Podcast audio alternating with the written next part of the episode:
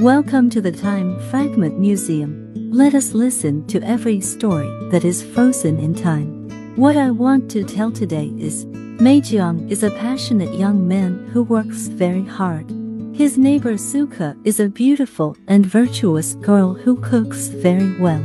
Every weekend, Mei Jiang always takes the initiative to go to Suka's house to buy vegetables. The two gradually became acquainted with each other, and their relationship became closer and closer. On a Saturday, Mei Jiang went to Suka's house as usual. Suka is busy in the kitchen, and Mei Jiang also offers to help. The two of you chopped vegetables while I washed them, talking and laughing, and the atmosphere was very harmonious. During the cooking process, Mei Jiang kept explaining to Suka about the interesting things about his company, and Suka also shared his favorite music and novels he was reading recently. As soon as the chatterbox was opened, the two chatted freely until the food was served. From that day on, meeting on weekends became their routine. Every time Mei Jiang thinks of meeting Suka, she can't help but feel joy in her heart. On the weekend of that day, Mei Jiang went to Suka's house to buy vegetables as usual, but found that she was uncharacteristically listless. Mei Jiang was very concerned and after further questioning, she found out that Suka had broken up with her boyfriend a few days ago. Mei Jiang felt distressed after hearing this, immediately put down the kitchen knife in her hand, sat beside Suka and comforted him softly. Suka finally couldn't help crying, and Mei Jiang was heartbroken because of her tears. He knew that he had gradually fallen in love with this girl. From that day on, Mei Jiang's concern and care for Suka became more and more detailed. He often went to Suka's house, chatted with her to pass the time, and watched her smile gradually reappear on her face. One day, Suka suddenly asked him, Mei Jiang, are we good friends now? Hearing this, Mei Jiang's heart skipped a beat.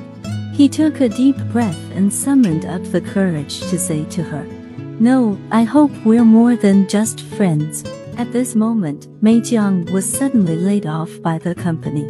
He was unhappy at home all day, and he didn't want to go out or see people. When Suko went to find him, he refused to open the door at all. Suko was worried and waited sickly outside the door all day, and finally in the dead of night, Mei Jiang opened the door. Seeing Suka's exhausted sleep, Mei Jiang's heart felt pain like a thousand arrows piercing through his heart. Only then did he know how much he cared about this girl, and only then did he understand how much she cared about himself. From then on, Mei Jiang regained hope in life. He started looking for a job and started dating Suka. One day, Mei Jiang took Suka to the place where they first met. And right there, Mei Jiang begged Suka, Please give me a lifetime, let me love you well. Suka blushed, nodded and whispered in his arms, Okay, forever, I belong to you. Not long after, Mei Jiang found a good job, and her relationship with Suka became deeper and deeper. Suka always takes care of Mei Jiang with her tenderness and patience, and Mei Jiang also takes great pleasure in bringing her laughter and surprises. The two lived happily and simply for more than a year. One day, Mei Jiang worked late at the company overtime. On the way home, he suddenly thought of Suka, who must have prepared dinner and was waiting for him today.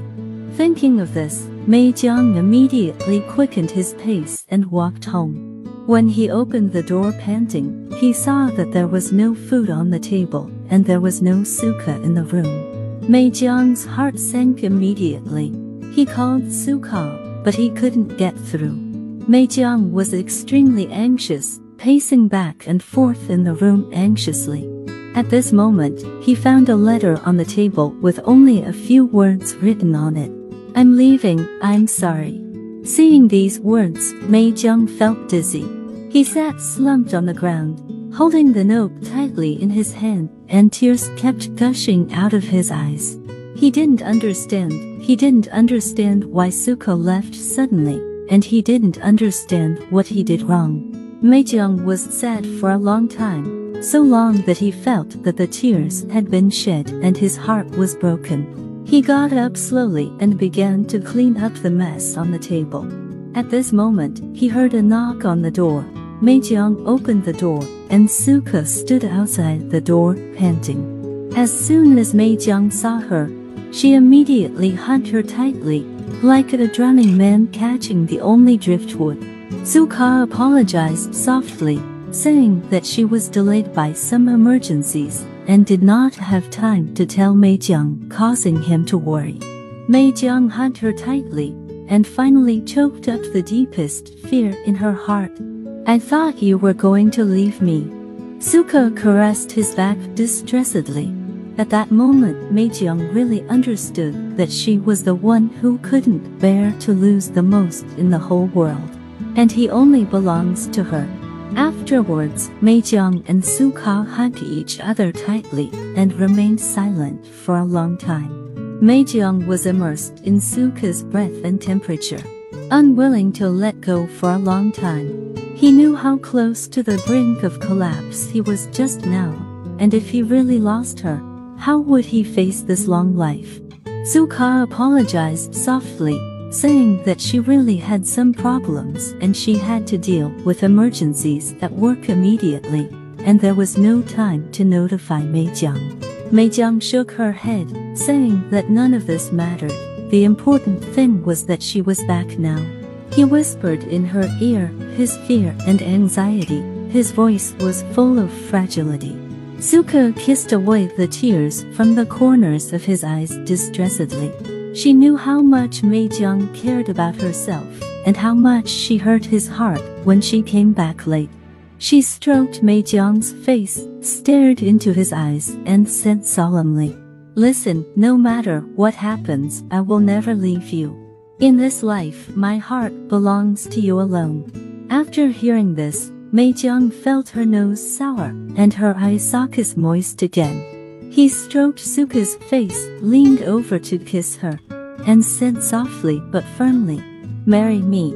Suka was stunned for a second, then laughed so loudly that she threw herself into Meijiang's arms and said, Okay. Meijiang was so happy that he almost burst into tears. He hugged his beloved girl tightly his heart was full of joy and gratitude. He knew that from now on, regardless of the wind and rain, there would be at least one eternal safe haven in his life that could give him happiness and hope. That safe haven is her the person he loves the most.